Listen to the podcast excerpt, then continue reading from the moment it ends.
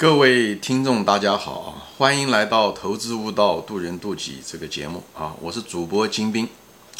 今天呢，我们继续讲我这个口述家庭历史这个系列啊。今天谈的呢，就是谈我父亲的家族的家庭的这边的所谓的活着的这个故事啊，就是葛优的那个活着的那个电影，我们家也有。啊，母亲的那个故事，活着的历史我已经说过了上一集。今天讲我父亲这个活着的历史，那个历史变迁中的家庭的变化啊。啊，在说这个东西之前呢，我就想谈一下子，就是我的爷爷的爸爸，我们称为叫太太啊，跟现在这个太太称呼不一样啊，是我爷爷的爸爸，也就是我父亲的爷爷。他呢是一个当初的时候是一个草根。啊，他就是就是人比较灵活，给人家从学徒开始，伙计开始，最后做掌柜，最后慢慢自己出来做，以后白手起家，挣了很多钱，就开的店开了，在我们那个镇子上面开了店就开了有几十家。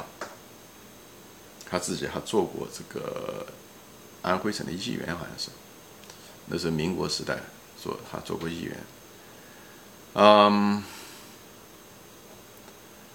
后来他死的也很早，就是肺结核死了。以后就是我的爷爷，但我的爷爷是一个读书人。中国人一旦那时候那个年代一旦中国那个文化不重商啊，所以一旦商人有钱，马上想着怎么样培养自己的子女读书，所以他就去读书。但那个年代的时候已经没有所谓的秀才了啊，因为已经是呃，我认为是民国了啊，嗯，是不是民国？嗯，应该是大概是那个时间。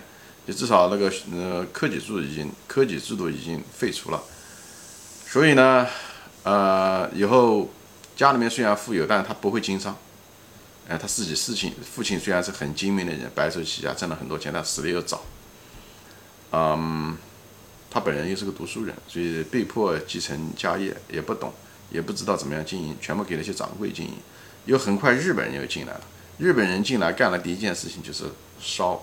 把那些店里面的，我不知道是不是真的是日本人烧的啊，反正兵荒马乱，最后他那个店烧了三十七家店。他说，我也是听老人说的啊，家里面几十家店全部烧掉了，什么炒房店啊，什么做什么酱油杆子店啊，什么鞋店啊，什么布匹店啊，染坊店啊，反正就是诸如此类的这些店，烧了几十家，所以家道就没落了啊。家道就没落了。以后我爷爷死的也早，肺结核死在一个破庙里面，在跑反的时候啊，就逃避嗯日本人的时候，死在一个农村的一个破庙里面啊。后来日本人嗯走了以后，打败了日本人以后，他们又回来了。回来的时候，那只有呃我的奶奶嗯算是孤儿寡母嘛，因为我父亲是独生子啊。嗯，以后。我奶奶也要维系生活，虽然家里面底子不错，也要维系生活。最后他们做了个什么呢？就是大概在四四六年、四五年以后就开始开了个什么？开了个赌场。那个赌场，中国的时候吃鸦片的人很多，所以他就开了一家鸦片烟家赌场。就那个地方可以打麻将，还是嗯纸牌就赌博啊。以后呢，嗯又可以开这个烟馆，就可以吸鸦片啊。他提供鸦片嘛，肯定收收一定的薄利。我我觉得利润并不并不多啊，薄利。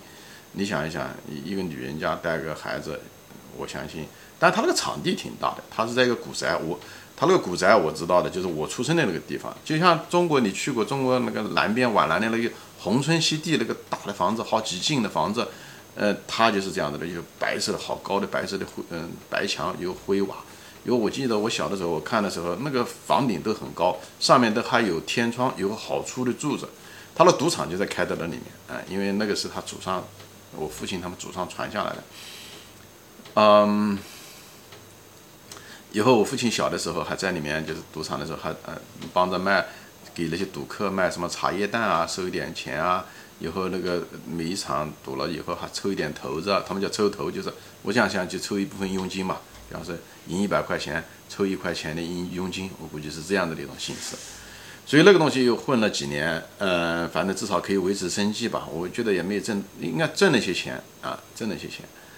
后来就是我们家里面其实，嗯，那个我的父亲的，就是我爷爷的弟弟三叔，他跟共产党有一定的关系啊，他是游走于共产党，还有当年日本人在的时候，游走于日本共产党和国民党之间的一种三三个党之间一个周旋的一个人啊，这三个党都需要他，因为他当时是个这是个政治的一个镇长，是在日本人在的时候，他维持他的治安，OK。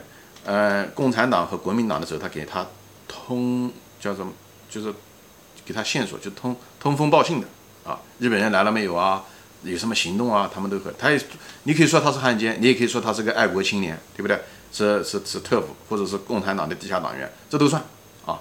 嗯，那个年代其实身份其实挺复杂的，不是像现在电影讲的那么样子，那么简简单单的，嗯，绝对没有那么简单。这是我我们家的家庭历史的一个。真实的写照，我相信这绝对不是一个简单的，可能全市全国都是这样。有些人为了谋生活，对不对？他必须有一份那个那个年代在政治上面什么生意都没有，日本人来了要他去做，他不得不去做，对不对？他还有点文化，可能还会几句日语。共产党也需要他，因为他想知道嗯嗯那个消息，对不对？等日本人走完了以后，共产党和国民党那就真正的是干了。那么我那个他是倒向共产党的啊，所以他后来没事，也说他。呃，活了好大岁数，嗯，都没有事啊，任每一次政治风波都没有影响到他。啊，后来就是因为这个，后来 共产党过江的时候，就是解放军过江的时候，他的赌场就没办法开了，对不对？就是，嗯，共产党是绝对禁止这些很落后的东西，赌钱啊、抽香、呃、抽大烟绝对不允许。所以呢，他就，嗯，那那就没有收入了，就是就是吃老本啊，就以前挣那些钱。确实挣了不少钱，因为有些钱后来多少年以后，那个老宅子在七几年的时候拆了个房子的时候，那是房子上掉下来很多那个袁大头，就是那个袁世凯的那个那个那个银元呐，那袁大头我们家掉掉下来很多，嗯，但有些大多数都给别人捡走了，因为我们那时候人都不在那个地方了，嗯，对，就是这样子，所以呢。我们家就突然之间没有收入了，就是我的奶奶就没有收入了，也就是靠吃老本嗯。又过了几年就开始这个，呃，土改。土改的时候定义就是你家有多少土地。我们家的时候已经没有土地了。以前在我太太手上的时候挣了些钱，也开了很多店，还还拥有很多土地。后来日本人来的时候。觉得有土地反而是一个负担，最后就把土地能卖的就卖。那时候你知道战争年代土地是很不值钱的，现在你很难想象，现在做这个房地产一块地多少钱一块地，这个简直是不可同日而语啊！所以什么时代什么资产值钱，嗯，作为一个投资者你一定要比较清楚。兵荒马乱，土地不值钱，贱卖如粪土，人家都送给你，人家都不愿意要这土地。嗯。和平年代土地就值钱，这这是一个投资的一个基本思路啊。嗯，后来就定这个成分，一定你家有没有土地啊？土地就是地主，搞得不好就被征押掉了。如果土地超过一定的范围，那至少是富农啊。所以我那个奶奶家，她那个家族那边就变成定成富农，他们家就是很勤奋，就是辛辛苦苦挣那挣一点钱，以后多买点土地。以后，所以我那个我称为叫做什么舅公啊，叫什么？他就是最后他这个很老实巴交的一个农民，最后就变成定成富农，所以一辈子就抬不起头来。嗯，呃，以后那那时候他的孩子上学什么东西的，那时候六几年上学都是个问题。嗯，都因为这个分配工作都分配不好，所以勤奋不代表你就是一定能够得到好的结果啊，在一个错误的年代。嗯，所以他们就是运气好，他们就是没有土地，以后呢也没有职业，也也也没有商店，因为商店都被日本人烧了，他们最后孤儿寡母的也没办法经营，所以就开了个赌场，赌场最后也没落了，也最后没开。共产党来的时候都没了，哎，或者被共产党没收了。所以后来过了几年，五几年，嗯，那个五几年的时候，就是呃土改的时候，就定了一个中农，因为毕竟还是有一定的钱。